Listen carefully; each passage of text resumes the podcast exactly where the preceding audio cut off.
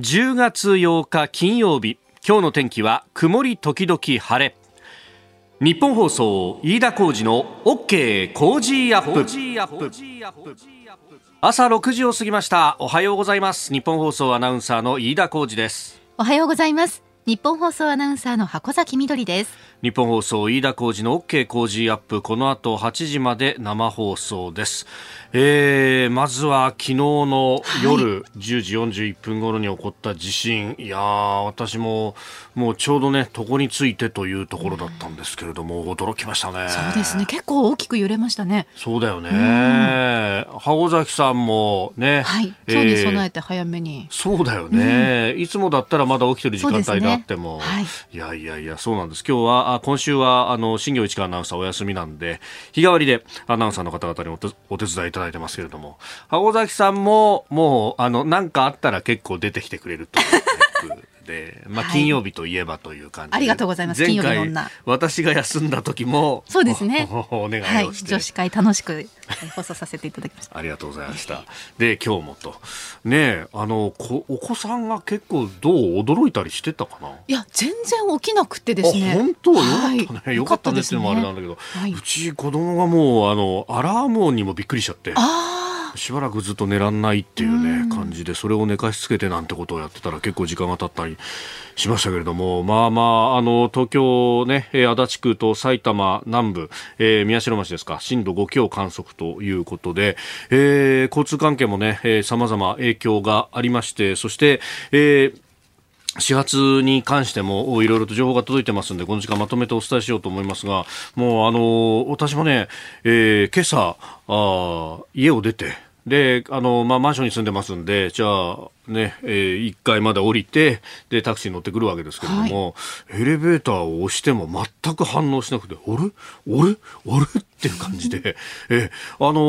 ー、これよく調べてみますとですね、これ日本エレベーター、あ一般社団法人の、えー、日本エレベーター協会というところのホームページによると、地震が発生すると、まず、あの、エレベーターは自動的に、えー、最寄りの階に停止して扉を開放すると、はい、降りてくださいねってことになるんですが、一定時間経過した後は扉は自動的に閉まって閉鎖になると。で、えー、その先なんですけれども、揺れが大きかった場合、まあ、大体震度4以上程度なんですが、と書いてあるんですが、えー、運転を休止した場合は、エレベーターに損傷がない場合でも技術者の点検を受けるまで復帰しませんと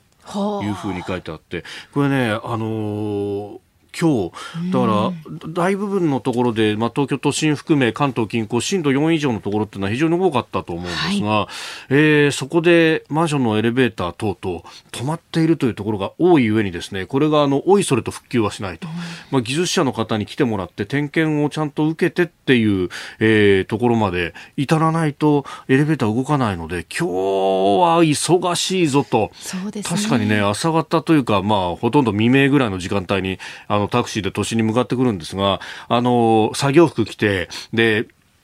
後ろに、あの、後ろの荷台に大きな白いさ、はいはい、あの、箱みたいのを積んだエレベーターの点検の方々っているじゃないですか。うんうん、何人かね、こんな未明にっていう人が、交差点でなんか地図調べたりとか電話しながらこう、あの、移動してる様を見かけたんで、あ、きっと緊急招集かかったんだろうなという感じで。でね、まあ、本当あの、マンションとかね、あるいはビルで、えー、エレベーター付きのところっていうのはある一定程度以上の階層だと多いので、うん、えー、今日はそういうところもね、影響を受けるんじゃないかなと、えー、いうことも思っております。まあ、あの、報道各社の、えー、ウェブ上のね、記事なんか見てると、エレベーターが止まっているところっていうのは結構記事になってきてますけれども、これから明るくなってきて、えー、情報がこう集まってくると、また、あの、いろいろ出てくると思います。あの、情報入り次第お伝えしてまいります。で、ここでまとめてお伝えしておきますが、えー、昨日の午後10時41分頃、えー、千葉県北西部を震源とする地震がありました。東京足立地区、それから埼玉の南部、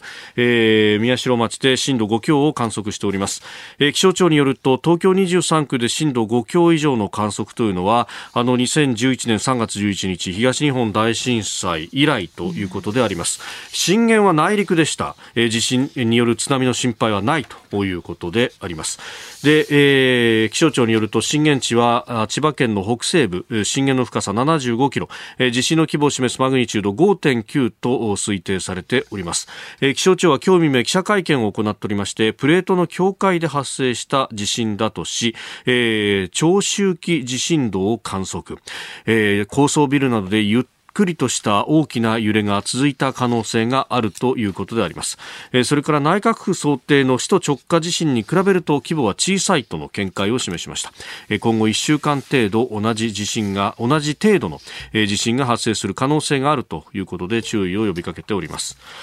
で、あの、交通に関する影響ですけれども、まず、えー、JR 東日本によりますと各新幹線、えー、設備確認を行っておりましたが異常のない確認が取れましたので始発から平常通りの運転を予定しているということであります。でまた首都圏の在来線ですけれども運転見合わせの情報と、えー、いうことが入ってきております。6時運転再開見込みというところが多いので、えー、そろそろ動き出したという感じが多いと思いますが、えー、6時再開見込みが発表されていたのは、え、京浜東北根岸線の蒲田磯子間横須賀線全線東海道線の全線、えー、常磐線快速電車全線、えー、常磐線各駅停車全線、え、それから武蔵野線の吉川南と西船橋の間、南部線の全線、横浜線の東神奈川と中山駅の間、えー、以上の区間は6時運転再開見込みというアナウンスがすでにされておりました。ですので、えー、この時間動き始めたかどうかというところであります。ただ、いつもと比べると、まあ、ダイヤ乱れ等は発生する可能性もありますので、駅の案内等々ご確認いただければと思います。えー、それからこの後の運転再開開見込み、現状止まっているという区間が、えー、京葉線の全線、それから武蔵野線の市川塩浜と西船橋の間、および南船橋と西船橋の間。あの、あそこは西船橋の先で2つに、まあ、あの、Y 字を逆にしたような感じで分かれて、うん、えー、北、あの、西と東に行きますんで、まあ、その、京葉線、止まっている京葉線と接続する区間は、あ9時再開見込みということになっております。それから湘南新宿ラインの全全線と上野東京ラインの直通運転、えー、これは12時運転再開の見込みというふうになってますんで、えー、朝方はまだ止まっているということであります。えー、ご利用の方はご注意いただければと思います。そして、えー、水道に関してですけれども東京都水道局のホームページによりますと、えー、現在東京都23区のうち30件の漏水等が確認されているということです、えー、それからその他に江東区や文京区で、えー、断水をしたりあるいは濁った水が出たりというところも発生しています、えー、それから発災直後停電が起こったあという情報もありましたが東京電力力パワーグリッドによりますと停電は今現在、えー、サービス地域内は出ていないと。関東地方で停電は発生していないということです。それから都市ガスに関しても今のところ、えー、災害によるガスの供給停止はないということであります。それとですね水道千葉県の県営水道によると養老川にかかる水道橋が漏水を起こしたということですけれどもただ、えー、送水を停止しているということですが、えー影響はないと。あの、水道の供給は、まあ、迂回したりとかなんなりとか、まあ、ネットワークの中で、えー、行うということで、えー千葉の県営水道も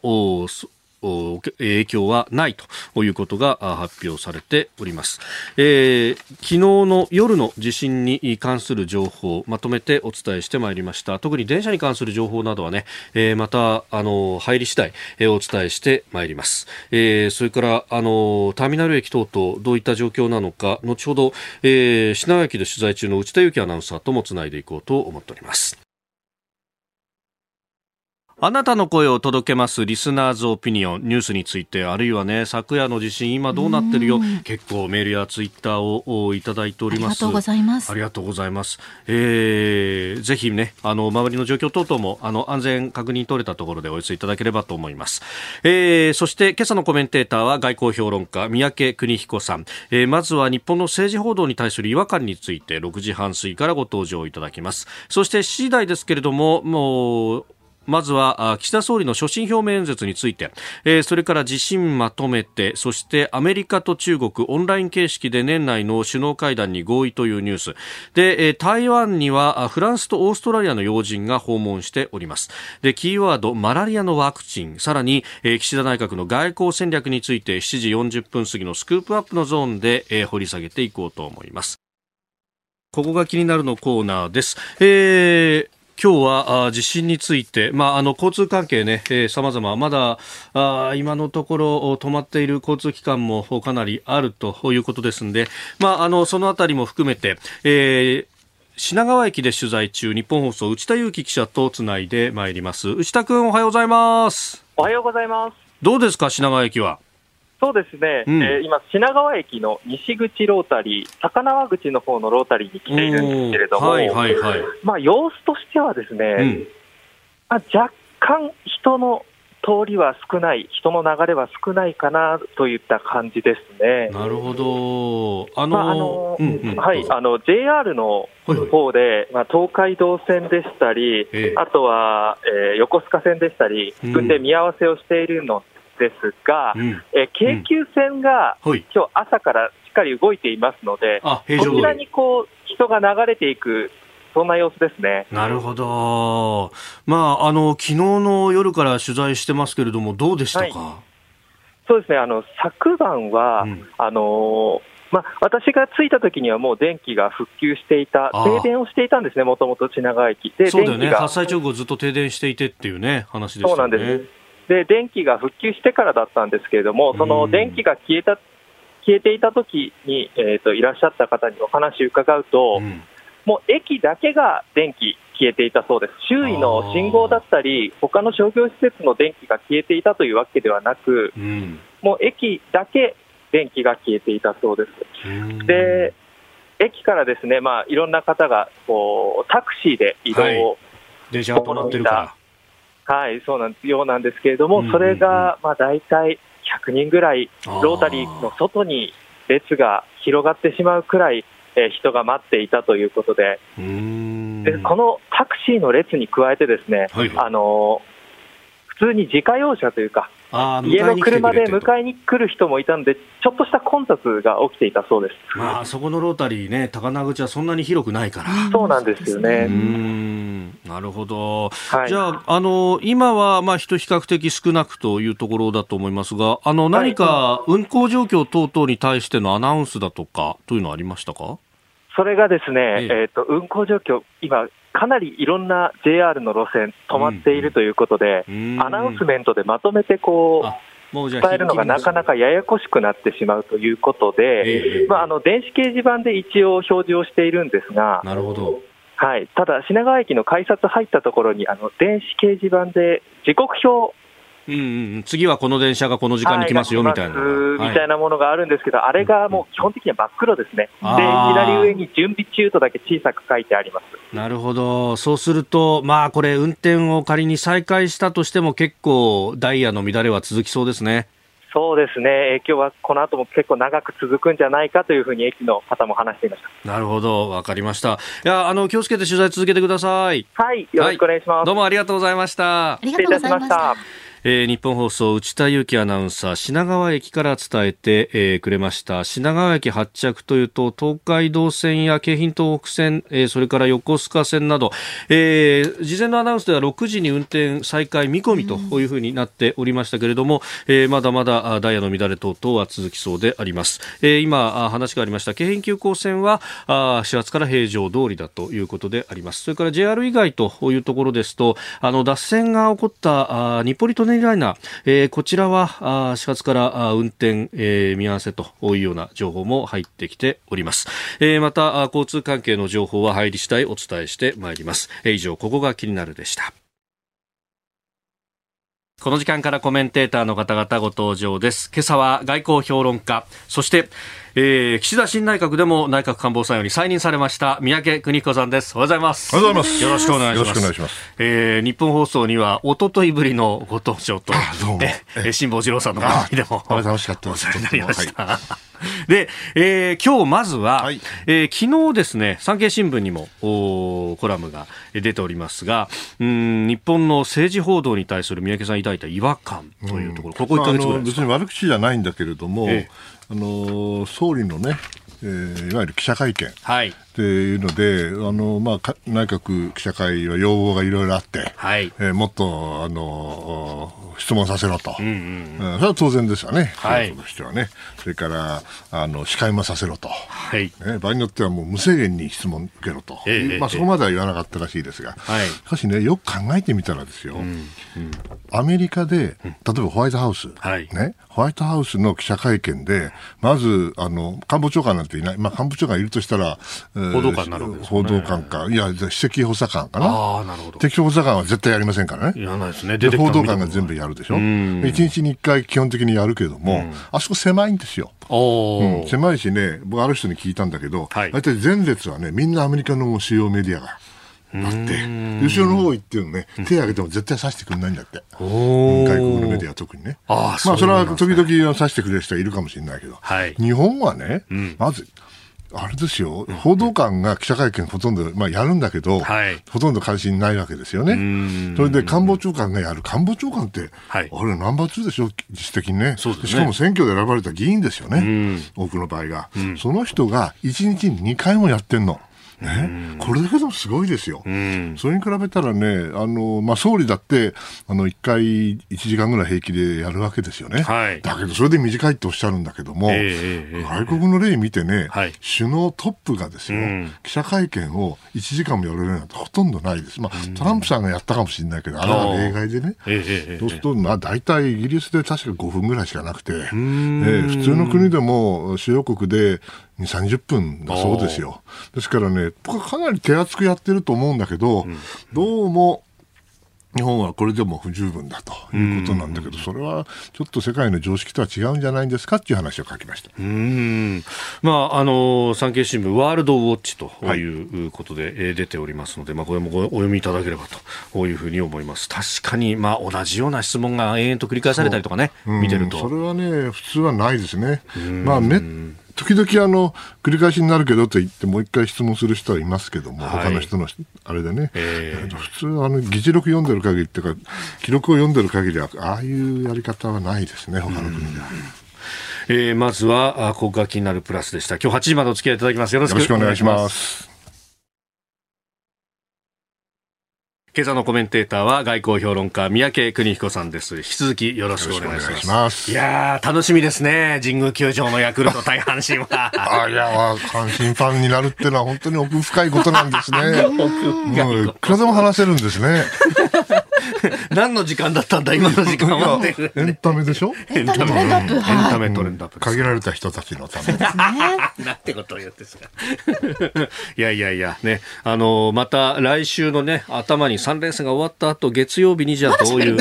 表情なのかっていうのをね。楽しみにしてますよ。3連勝間違いなくもちろんですよ。もちろんでしょ。もちろんですよ。マジックなんかつけさせませんよ。あマジックついちゃうの？今日ヤクルトが勝ったらマジック11です。あらま。なんでそんな嬉しそうに言うんだよ。まもなく7時になります。ここでポッドキャスト YouTube でお聞きのあなたにお知らせです。ラジオ局日本放送飯田浩二の OK コージーアップ。週末増刊号毎週土曜日の午後に配信しています。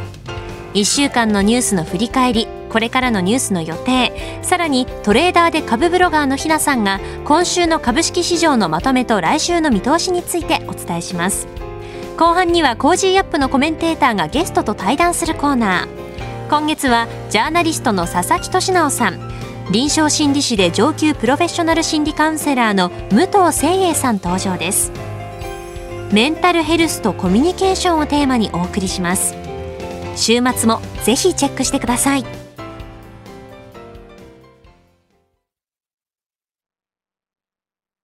えー、三宅さんには番組エンディングまでお付き合いいただきます。はい、えー、三宅さん、10月13日ですから、はい、来週ですね、えー、朝日新書から米中戦争、台湾危機驚愕のシナリオという本。図らずも。はい。このタイミングでっていうのは、ね、いやこんなタイミングになるとは思いませんでしたけどね、この本のポイントはね、はい、簡単に言うとね、うん、今までの米中戦争、もしくは台湾をめぐるなんとかっていうのは、その軍事的な能力が、中国が大きいぞ、すごく強くなったぞっていうことばっかり言ってて、はい、なぜ中国が台湾に侵攻しなきゃいけないかっていうね、その動機の部分というか、はい、目的の部分というか、えー、まあ、意図ですよね、うん、能力だけじゃなくて、脅威っていうのは意図と、それからあ能力と両方掛け合わせてなんぼなんですよ、はい、その意図の部分をもう少し掘り下げようと思って書いた本なんです。うん。これあの目次をこうざっと見るだけでも非常にこうさまざまな精緻にその意図と組順列組み合わせて。私ねいい加減な男なんだけどねいやいやいや今回はすごい真面目に書いたんですよ。本当に。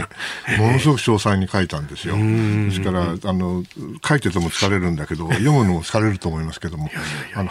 端書きだけっていうか初めにだけ読んでいただければ大丈夫でございます。いやいやいや、はい、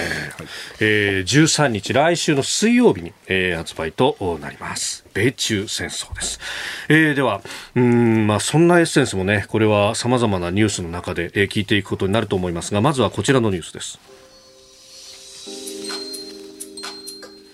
岸田総理の所信表明演説、国家安全保障戦略を見直す意向か。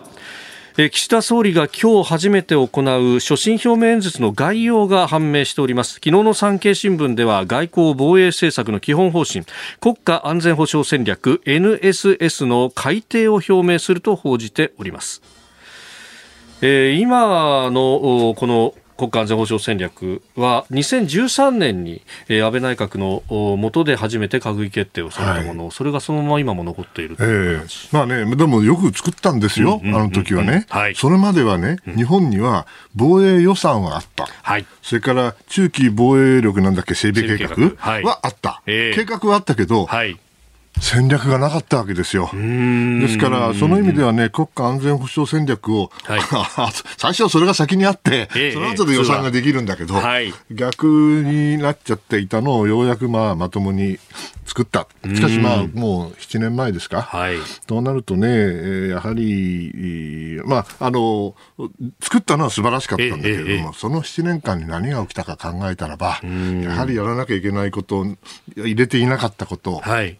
詳しくしなきゃいけない部分とかいっぱい出てきたんでしょうね。ですから私は非常にいいタイミングだろうと思ってます。こういうふうに改定をするというのはですね。まあ、後ほどね、岸田外交そのものについてはまたお話しいただきますが、はい、今回のこれでもやっぱりその色みたいなものは出てくるのかと思ったのが、あの、経済安全保障を盛り込むんだということが記事にも出てますね。はいやはりあの中国を念頭に置いて、そしてこの日本の周辺で安定はい、そして変な新しい変化が起きないように、まあ、いい意味で現状を維持するということから言うとね、はい、今まではまあ政治とから軍事やってきたわけですけど、やはり経済の問題っていうのも極めて重要なんで、はい、政治、軍事、経済、それからもしかしたら情報文化も含めたね、はい、広範なあの範囲で、そのなんていうかな、中国の動きというものをよく見て、はい、して必要ならば対処すると、それによって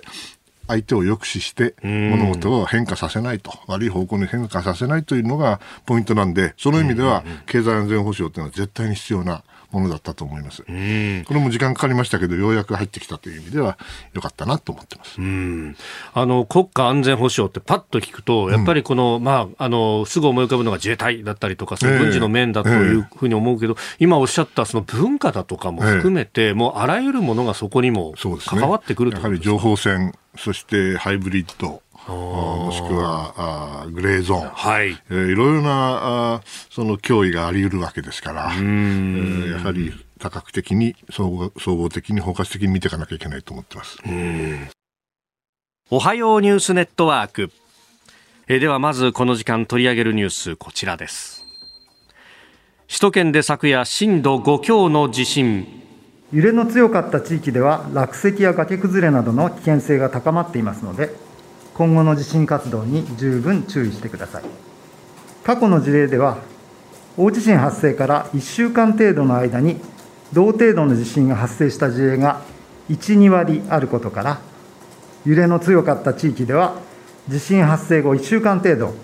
最大震度5強程度の地震に注意してください。えー、今日未明に行われました気象庁の会見の模様をお聞きいただきました、えー、昨夜10時41分ごろ千葉県北西部を震源とする強い地震があり東京都足立区埼玉県の川口市と宮代町で震度5強の強い揺れを観測しました。気象庁の観測によりますと震源地は千葉県北西部で震源の深さは75キロ。地震の規模を示すマグニチュードは5.9と推定されています。この地震による津波はありませんでした。お聞きいただきました通り気象庁は今後1週間程度は同じような揺れを伴う地震に注意するよう呼びかけております。東京23区で震度5強を観測したというのは2011年の東日本大震災以来ということです。えー、私もこの番組をね、はい、準備ということで、まあ、寝るとなったところで、おおという、ね、そうそう私も原稿書いたら、おおですよ。そうでしたか。うん、ねあの、スマホからもね、アラームとが鳴って、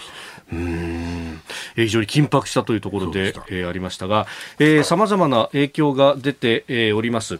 えー、今朝も交通関係動いてはおりますけれども遅れが出ているところもありますしまた、えー、未だ止まっているというところもあります、えー、JR 東日本によりますと、えー、7時頃の運転再開を見込んでいたのが横須賀線、えー、それから東海道線、えー、さらに南武線というところでしたが、えー、今新たな情報が入りまして、えー、以上の3路線ですけれども運転を再開したということであります、えー、JR の東海道線横須賀線それに南武線はえー、運転を再開したということであります、えー、そしてこの後の運転再開見込みですが、えー、JR 京葉線とそれから武蔵野線、えー、一部区間、えー、運転を見合わせということですが9時頃の再開見込み、えー、それから湘南新宿ラインは12時頃の運転再開見込みとなっております。運転再開したところもねあの番組へメールやツイッターをお寄せいただきますが、かなりの乗車率であったりとか運転歩数が少なかったりとかダイヤが乱れていたりとか、えー、今日はあこの混乱が続く可能性があるぞというところですでまた7時現在で武蔵小杉駅と西川口駅で入場規制が行われていると、まあ、本数が少ない中でいつも通りのお客さんが押し寄せるということになると、まあ、ききれずに入場規制ということになっているようです。えー、それから、えー発災直後ですね、様々なところで水が漏れているぞ、溢れているぞというようなことがあったんですが、えー、都内23カ所で、えー、漏水が発生したとのことであります。えー、東京都水道局によると、えー、6時頃までに全ての修理が完了する予定と。で、水道管に破裂や損傷はなく、原因は水道管付属設備である空気弁等の不具合によるものであったという結論が出ています。えー、また、電力、都市ガスについて、えー、今のところ、都心周辺、え不具合はないと。ガスの供給も止まっていないし電気停電もないということであります、え地震に関する情報をまとめてお伝えいたしました、えでは続いて取り上げるニュースこちらです。アメリカと中国がオンライン形式での年内の首脳会談に合意。6日にスイスで行われたアメリカと中国の高官による会談でバイデン大統領と習近平国家主席が年内にオンライン形式で会談することが固まりました。アメリカ側は対面での首脳会談の実施を模索したようですけれども新型コロナウイルスの流行後習近平氏は対面外交を著しく控えていて対面での外交は来年2月の北京冬季オリンピック開催時になるとの観測が出ております。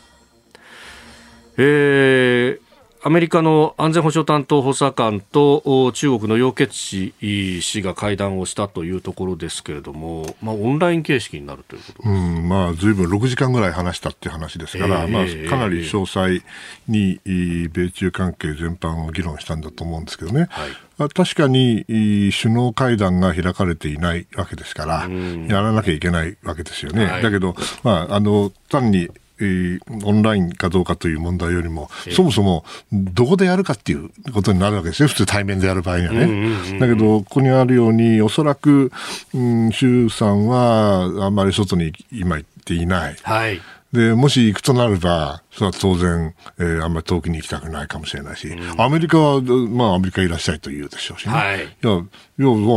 中国側は、北京に来たらどうですかと。いうことでね、大体これ難しいんですよ。場所でまず場所でまず僕は揉めると思います。もし本当に対面でやるんだったらね。うん、ですからまだそういう気が熟していないということなんでしょう。うん、ですから、あのー、まあ、仮にオンラインでやったとしても、はい、うんどこまで突っ込んだ議論ができるかね。最近のアメリカの、その、例えば対中貿易に関する政策を見ててもですね、はいえー、全然変わってないですよね。トランプさんも相当めちゃくちゃやったことは事実なんだけれども、全然譲歩していないですよね。で、中国側も対話を仮にするにしても、どっからやっていいのかね。えー、中国側は中国側で困ってるだろうと思いますし、あんまり強気に行かれたって結論が出ない、もしくは合意、妥協もできないし、うん、当分まだこのオンラインでしかやらないということを見ると、はい、おお首脳会談をやってもどれだけその成果があるかっていうのは、あまり期待できないかもしれませんね。うん宮家さん、常々おっしゃってますが、中国が首脳会談をやるとなったら成功するのは確実なんだと成功しかないんですよ。え成功しない失敗しそうになったらやめちゃえばいいんですからね。羨ましいですよね。羨ましいです。えー、えーってことは、うん、まあ、オンラインに、まあ、ある意味、格下げをするってことは、そう、成果も見込めないしねっていうところが、うん、おそらく、あの、 agree to disagree っていうんですけど、要するに意見が違うっていうことに、えー、合意するということになるんだろうなと思いますね。まあ、その中で、はい、気候変動等はいろいろ協力の余地はあるかもしれませんけれども、はい、それだけで、その、これだけこじれた米中関係を元に戻す、もしくは方向性を変えるっていうのは難しいでしょうね。軍事の面でも、経済の面でも、はい、えー、サイバーから宇宙、等々、あの、どんどんどんどん、エリア広がっていましてね、対立の、はい、それは簡単に一朝一夕で治るようなものではないと思いますね。さあ、そして、えー、もう一つ用意していたニュースが、台湾の蔡英文総統がフランスとオーストラリアの要人と会談ということで、はい、この台湾をめぐって、このところ防空識別圏にね、大量の航空機が来たりとかしているようでありますが。中国側があのああいうふうな形であからさまにやるときは、はい、私は決してあの本当の軍事的な活動をしようとしてるんではないと思うんですね。やはり、えーえー、何らかの形で威嚇をして、はい、そしてやめさせようとしてるんだと思います。まあ、その中国からすればですね、はい、台湾の問題は一丁目一番地ですよね。中国は一つという、基本から言えば。ですから台湾の問題を下手にあのいじると、そしてして特に台湾が独立なんて言い出してね、そしたらそれは彼らどうしても中国は武力を使わざるを得ない部分があるわけですけれども、まあ、それは置いといて、今のような状況、はい、徐々に徐々にアメリカはイギリスと、はい、オーストラリアと一緒に軍事同盟を作ったお菓子ですよね、はい、それからクアッド、日米印豪ですね、これも首脳レベルで対面でやったと、どれ一つ見てもですね中国については、あのから見れば、うん、あ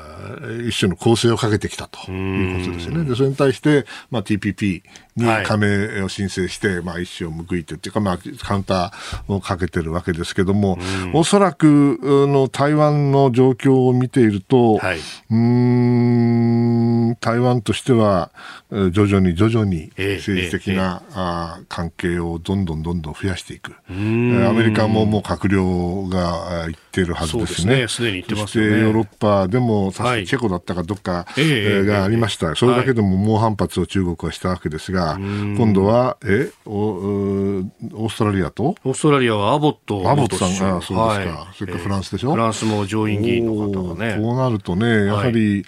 はい、台湾としては、こうやって少しでも多くの、まあ、見方というか理解者を増やしたいということなんでしょう。ですからいずれあの日本も含めてね、はい、あの台湾との付き合い方っていうのを考ええー、ていかなきゃいけない時期が来るかもしれませんね。うん、つまり政治的にあのちゃんと日中国交正常化の時の共同宣言で、はい、共同声明で枠はあるわけですけどその枠の中で、えーえ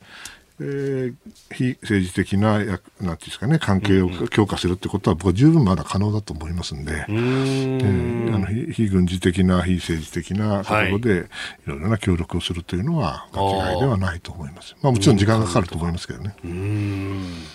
えー、この時間三宅邦彦さんとお送りしてまいりました。日本総動機の方この後も三宅さんにお付き合いいただきます。おはようニュースネットワークでした。続いて教えてニュースキーワードですマラリアのワクチン。マラリアはマラリアの原虫を持ったメスのハマダラカに刺されることで感染する病気感染症で。アフリカの子供を中心に世界でおよそ40万人の死者を出しております。毎年40万人です。WHO 世界保健機関は6日マラリアを予防するワクチンを初めて推奨したと発表しました。推奨されたのはイギリスの製薬大手グラクソスミスクラインが1987年に開発した RTS-S というワクチンです。2019年からガーナ、ケニア、マラウイのアフリカ3カ国で80万人を超える子どもを対象に試験的な接種が行われ重症の症例数を3割減らすなどの高い効果と安全性が認められております。マラリアというとね、ええ、浜だらかっていうのを久しぶりに読みましたけど、はいえ、確か僕小学生の時に勉強した覚えが、浜だらかってなんだろう、うんうんうん、蚊なんですよね。蚊ですね。うん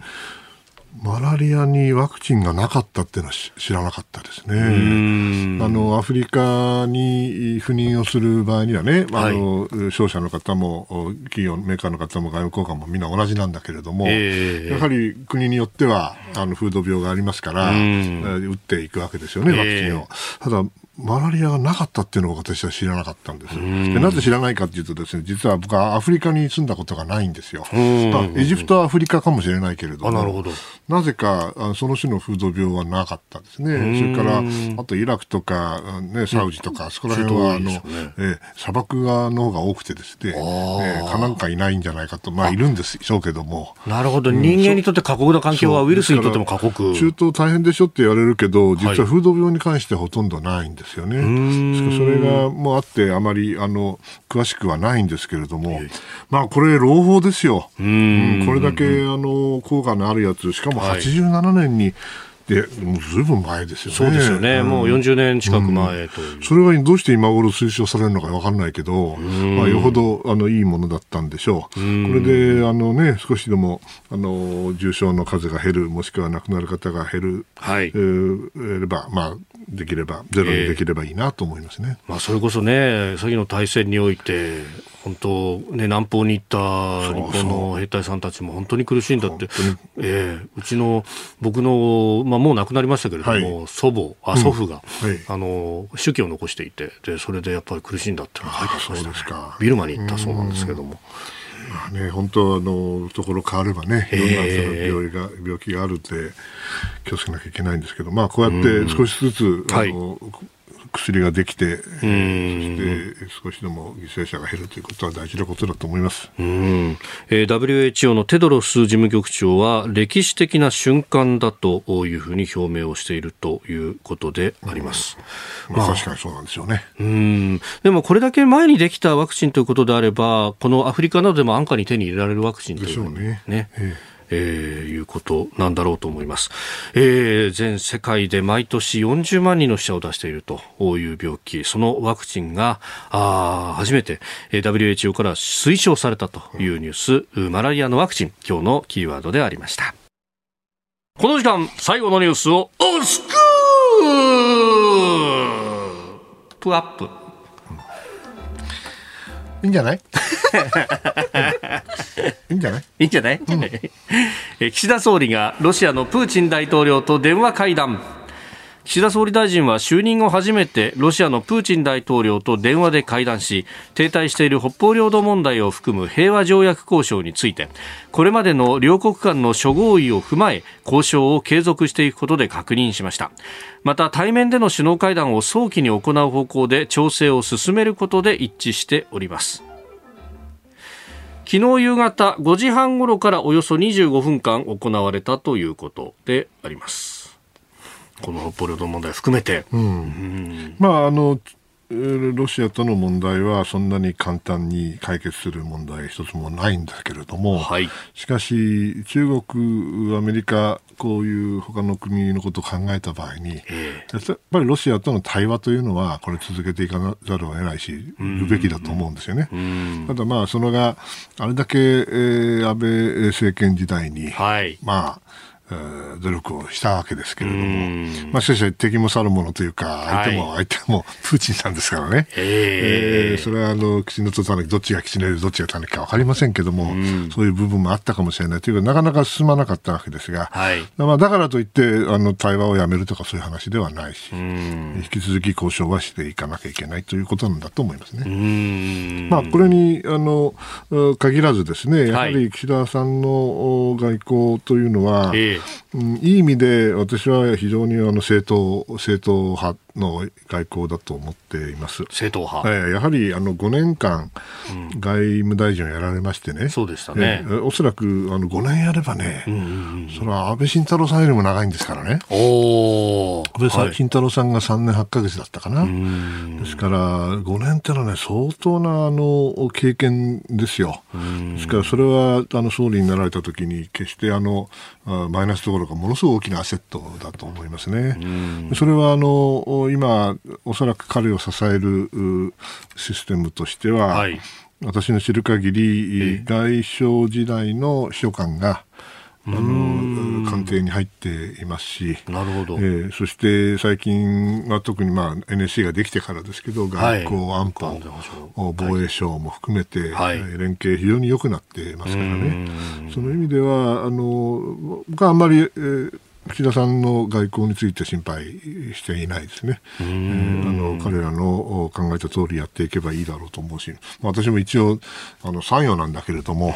まあ、しょあの正直言ってあんまりそのデイツデイのこと日々のことについてはあまりとやかく言うつもりは全くないです、うん。これあのまさに外相だった時っていうのが、はい、まあ、安倍政権の発足の第二次安倍政権なんですね、ね。はいはい、えー、だから2012年の末から5年間と、ねはい、そうするとあの当時アメリカはオバマ政権で副大統領はバイデンさんと、だからその辺もやっぱりパイプというか、まあ、あのそうそうね、この間面白いの見たんですけどね、はい、アメリカの国務省のブリンケンさんね、ええ、ああ、国務長官、今。一応、ブリンケンさんって国務長官だからまあ外務大臣ですよね、うんうんうん、だけどね、なぜかね、はい、岸田総理の,、はい、あのご就任にあのおめでとうのメッセージを出してるわけですよ。でまあ、普通ね、あのレベルで考えたら、まあ、しないんだけれども、それはやはり2015年の、はい。お日韓の合意がありましたね。はい。あの時にも、あの、一緒に事実上さた、あの、なんていうかな、働いてたというか、仕事をしてたんですね。当時、国務副長官ですか？副長官だったんですけども、えー、あのブリンケンさん、あの、合意には随分貢献したと思うんで、まあ、その意味ではですね、あの、オバマ政権の時からの、なんていうかな、はい、信頼関係っていうのは、続いてると私は思いますね。しかその意味でもやりやすいじゃないかなと思っています。なるほど、でもそう考えると、あの日韓合意がどうやってまとまっていったのかについても、まあ、アメリカ側も熟知をしているし、みんな知ってます、ええ、でそうすると、じゃあ、じゃあ、ちゃぶ台ひっくり返したのどこなんだろうね。ってそれもよく分かってるはずですよ。あうんこれは大きいですか大きい、大きいと思いますよ。で日韓関係について言えば、もう、これはやっぱり向こうの大統領選挙を待つしかないですよね、今の状況だとね。もちろんあの悪くしようと言ってるつもりはないけれども、はい、向こうだってあの努力してもらわないと困るわけで、こっちからあの行くわけにはいかないですよね、あんだけやられちゃったわけですから。はい、となると、やはりあの待つべきものは待ち、はい、進めるべきものは進める、まあ、メリハリがついてていいんじゃないですかね。えー、さっきもあった通りあの安全保障戦略をね、はい。えー、書き換えると。こういうことも含めて、あの着々とやるべきことはやってる気がします。でその対中国あるいは東アジアについて、はい、まあ、あの基本的にここも路線の踏襲という形でいくわけです、ね、まあ、あの踏襲ってみんなねあの安倍安倍政権の踏襲だとなんとかみんなおっしゃるんだけど、はい、私に言わせればもちろん安倍さんの外交素晴らしかったんですよ。だけどもやはりあの2010年2012年いわゆる日本の尖閣事件ですよね。あの2つの事件を境にしてやはりこの地域でのその安全保障環境っていうのはもう、まあ、激変したと、それに対してまともな対応したのが、まあ、安倍政権で。それがあの、まあ、今、スタンダードになってるわけなんで、うん、安倍さんのことを踏襲するというよりも、はい、新しいその安全保障環境に対応する政策となれば、それは限られてくるわけですよね、うん、選択肢はもちろん。それをあの政党にやっていると、オーソドックスにやっていると、これは大事なことだと思いますね。あまり新しいことをやるややる必要は僕はないと思います。むしろ今あることをとにかくどんどんどんどん進化させていく、抑止力は強化する、そしてもちろん対話は続けると、この両方やっていかなきゃいけないと思いますね。まああのねえーアメリカもそうですし、ね、なかなかこれ、対面でっていうのがこう難しい、まあ、オンラインでっていうのが多い、今回、G20 も、まあ、選挙のタイミングにもかぶってくるということで、はい、まあ、オンラインでやるという形になりましたけれども、うん、まあ、今後はこれ対、対面というものも増えていくあそれはそうでしょうね、まあ、あの当然、うん選挙があるわけで、はい、これはあの民主主義、中国は別ですけど、民主主義国家であれば選挙がいかに大事かよく分かってますから、各国ともそこは、うん、あの大きな問題には私ならないと思います。今回 G20 だけ考えればね、はい、ただ来年以降はですねやはり、えー、対面をどんどんどんどん増やしていく、やっぱりあのスクリーンだけじゃね、はい、ダメなんで、会談なら会談もしくはあ会合国際会議があってもね、えー休憩時間に、ちょちょちょちょちょちょちょ、あの、この間の話だけどさ、あれさ、こうなってんだけど、どうするっていうような、はい、率直な話ができてなんぼですから、国際会議は。そういう意味では、やはり対面の重要性っていうのは捨てがたいですよね。うんまあ、あの、サミットのタイミングだとか、やっぱコーヒーブレイクが大事だなんて話がありますうん、もう、それは、その、それに至る過程が大事なんで、うん。あそこで、あのテ、テレビカメラが入って、映すっていうのは、最後の最後の最後の結果であって、文書作りでありね、それから首脳同士のちょっとしたあチャット、チャット、チャットっていうか、あおしゃべりみたいな。おしゃべりが、ね、雑談ですか、えー、雑談じゃないんですよ、それが。これが雑談ではない。一番大事な時があるわけですよね。うそういうことをあのやっぱりこの世界中がこの1年半ぐらいできなかったわけですから、これを機会にね、えー、いい方向に動いて外交の、まあ、本来あるべき姿に戻ってほしいなとは思いますね。えー今日のスクープアップ、まあ、ロシア、プーチン大統領との電話会談のところをきっかけにして、まあ、今後の岸田外交というあたりをお話しいただきました。今朝もポッドキャスト YouTube でご愛聴いただきましてありがとうございました。飯田浩司の OK Cozy up。東京有楽町ニッポン放送で月曜日から金曜日朝6時から8時まで生放送でお送りしています。番組ホームページではコメンテーターのラインナップや放送内容の原稿化された記事など情報盛りだくさんです。今お聞きのポッドキャストもホームページからお聞きいただけますし私が連載をしています。新業一華のパラスポヒーロー列伝というコラムもご覧いただけます。プレゼントの応募もホームページからできますよ。また公式ツイッターでは平日は毎日最新情報を配信中。ぜひチェックしてください。そしてもう一つ飯田浩二アナウンサーが「夕刊富士」で毎週火曜日に連載中。飯田浩二の「そこまで言うか」こちらもぜひチェックしてください。